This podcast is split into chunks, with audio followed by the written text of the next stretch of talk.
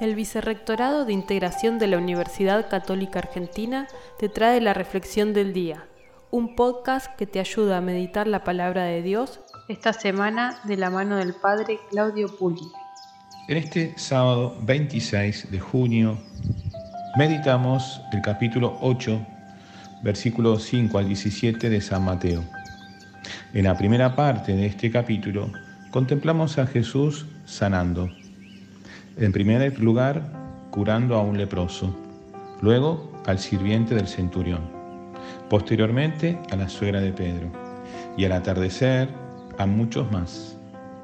Podemos observar que la buena noticia no es solo transmitir unas buenas ideas, sino también implicarse con la propia vida, dedicándole tiempo al prójimo en caridad, sobre todo en tiempo de pandemia con la certeza de que Él cargó sobre sí nuestras debilidades y nuestras enfermedades.